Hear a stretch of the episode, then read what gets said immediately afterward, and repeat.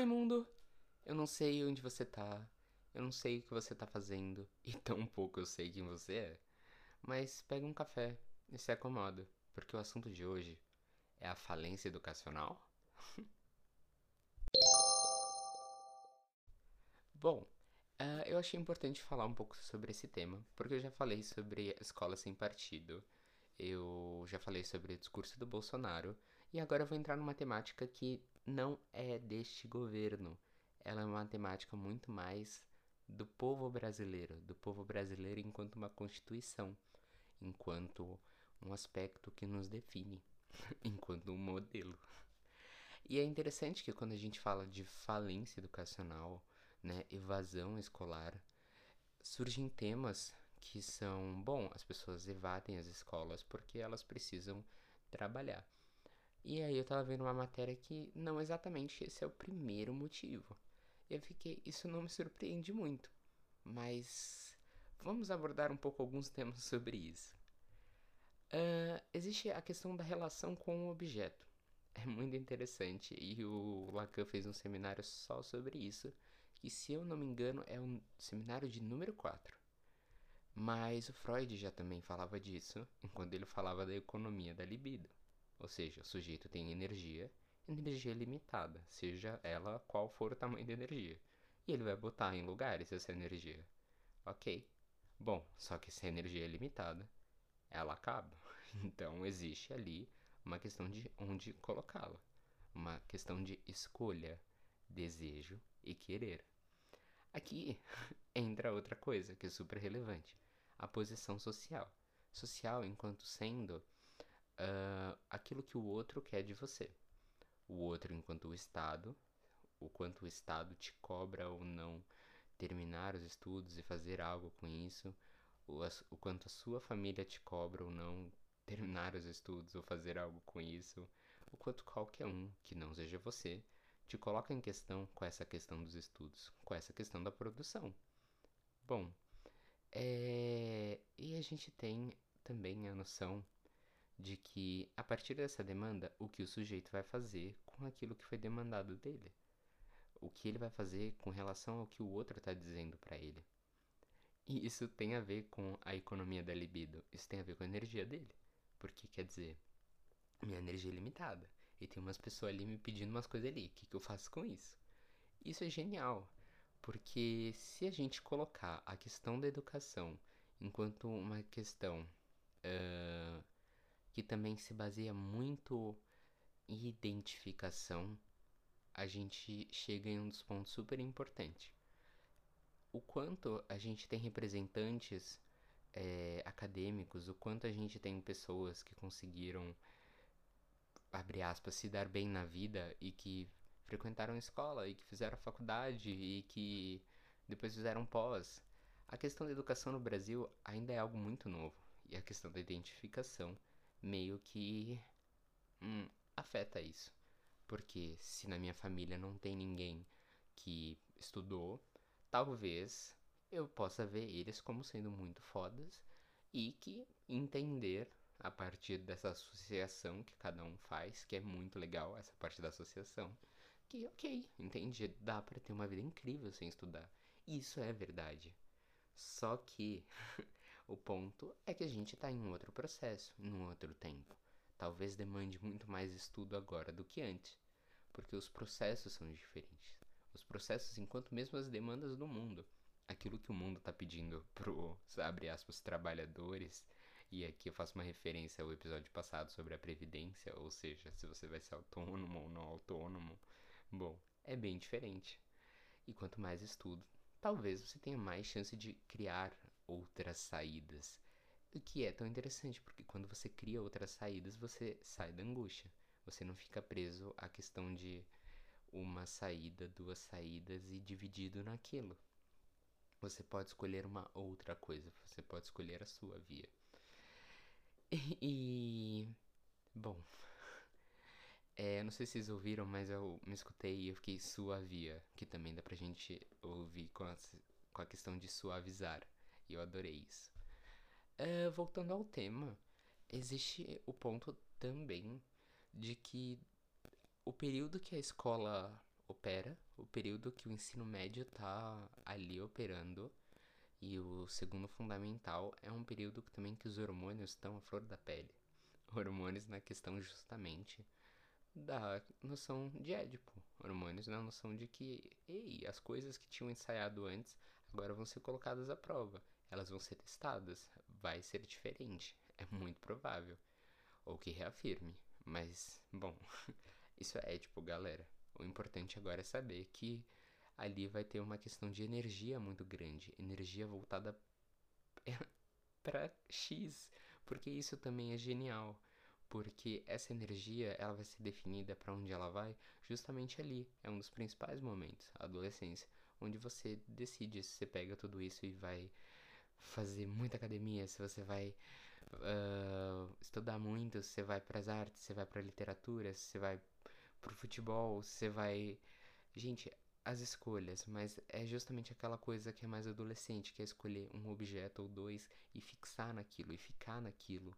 E que pode ser direto o sexo mesmo, que pode ser justamente tanto sexo na no real, quanto imaginário, quanto masturbação e idealização. E é muito interessante que quando a gente fala de fracasso escolar, né, quando essas pessoas mais cartesianas falam de fracasso escolar, elas falam como se, oh meu Deus, deu tudo errado, a escola fracassou, o sistema fracassou. Sim, não, talvez, mais ou menos. A questão é justamente o porquê, o que e como estamos ensinando. Como nós estamos implicando as pessoas no assunto, como as pessoas estão se conectando ou não com aquilo. Porque de nada vai adiantar você querer enfiar um monte de coisa dentro do aluno e depois querer que ele vomite isso numa prova. E também tem outra concepção, que é a concepção de responsabilização. A gente sabe que em colégios particulares, principalmente os voltados para vestibular, a gente tem, tipo, estudo, estudo, estudo, estudo, prova, prova, prova, prova, prova. Em alguns colégios públicos, uh, quero generalizar, porque eu acho que eu incorro num risco sempre que a gente adota generalização, é, a gente tem uma questão de menos cobrança nessa parte segunda tem uma questão ali de estudo, possibilidade, mas que também falha, a gente sabe. E que depois a prova, ela não exatamente prova. e, Léo, você tá defendendo provas? Jamais. Porque provas vêm dessa prova, dessa materialização, dessa coisa muito cartesiana e comportamental. Você tem que mostrar ao outro algo que, teoricamente, você é obrigado a aprender. Tipo, como assim você não aprendeu isso? Obviamente, você aprendeu isso. E é ainda mais complicado quando essa prova é destituída de valor. Quando não importa se você for bem ou mal, você vai passar. E, e passar também é um termo muito passar ou não passar. É um termo muito de colocar o sujeito em lugar de objeto. Em lugar de que ele não escolhe, em lugar de que ele é menos, em lugar de que ele não sabe. Quem sabe é o outro. E, gente, isso não tem nada a ver com subjetivação. Isso, na verdade, é o contrário. Porque você tá apostando que o outro sabe muito mais do que você e você tá dando todo o controle para ele. para ele decidir o que ele vai fazer, literalmente, com a sua vida. E por que todas essas questões importam? Porque isso tem a ver com a escolha do objeto. Isso tem a ver com que as pessoas vão não se interessar. D dar aulas que não têm conexão com o mundo, dar assuntos que podem ser interessantes para alguns, mas para a grande maioria vai ser uma coisa que você vai olhar e vai falar o quê? Ou colocar pessoas que elas simplesmente não não nasceram para dar aula. Foi mal, galera, vocês não gostam de dar aula. E aqui é engraçado, eu falei nasceram, mas é nasceram na questão do da pessoa em si, ela não não não é isso, gente. Tipo, não dá, você não quer realmente ensinar, você quer dar aula nesse sentido bem cartesiano, de cadeiras e lousa e isso não vai funcionar, tá provando que não vai funcionar. E agora eu consigo ouvir, tipo, algumas pessoas falando, não, mas na ditadura, há tempos atrás. e a primeira coisa que eu penso é, bom, vamos olhar para isso, tá bom?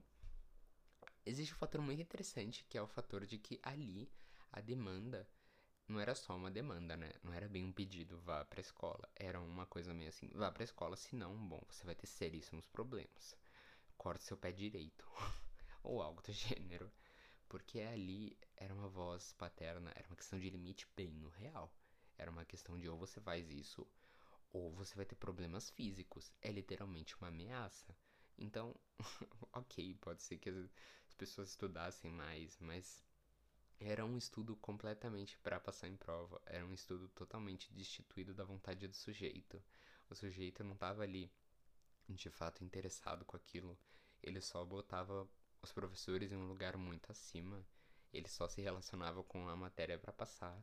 E ele muitas vezes só estava ali por uma questão de medo da autoridade. E, gente, medo da autoridade é diferente de subjetivação, é diferente de ser um sujeito, é diferente de ter escolhas. Então, eu acho legal pensar em educação como sendo um movimento que se dá a partir do sujeito. E me lembrou um outro trecho do Freud que ele fala muito sobre a importância da psicanálise na, nos pedagogos, porque em crianças tem a chance de falhar, achar que o mundo é muito vasto. Só que, né, tem muitas influências. Só que se a gente aplicasse a psicanálise nos psicopedagogos, nos professores, bom, eles estariam mais aptos a entender o que, que eles estão fazendo ali e ver se eles realmente querem estar ali. E justamente poder manejar essa questão da energia, poder manejar o que a criança quer ou não, o que o adolescente quer ou não, o que, que ele quer fazer com isso. Porque no final de contas, a escola não é para ser um lugar vilão no, no sentido do sistema educacional, não era para ser isso. Era para ser muito mais um ensaio daquilo que você pode vir a se tornar em outro momento. Por isso, um estágio antes da vida mais adulta, antes da vida ali no, abre aspas, mercado de trabalho.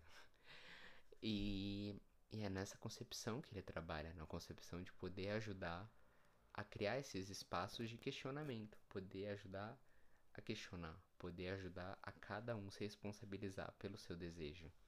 E isso é legal, porque a gente estava falando de Freud 100 anos atrás, 1900 e bolinha, falando, galera, talvez o nosso modelo educacional tivesse errado.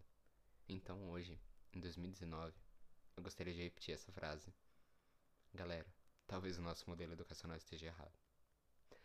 Gente, muito obrigado para quem ouviu até aqui. Quem gostou, bom, compartilha. É, não deixe de seguir na plataforma, porque aí vocês recebem novos episódios. E muito obrigado. Um, um bom dia, uma boa semana, uma boa noite, depende da onde ou quando você estiver ouvindo.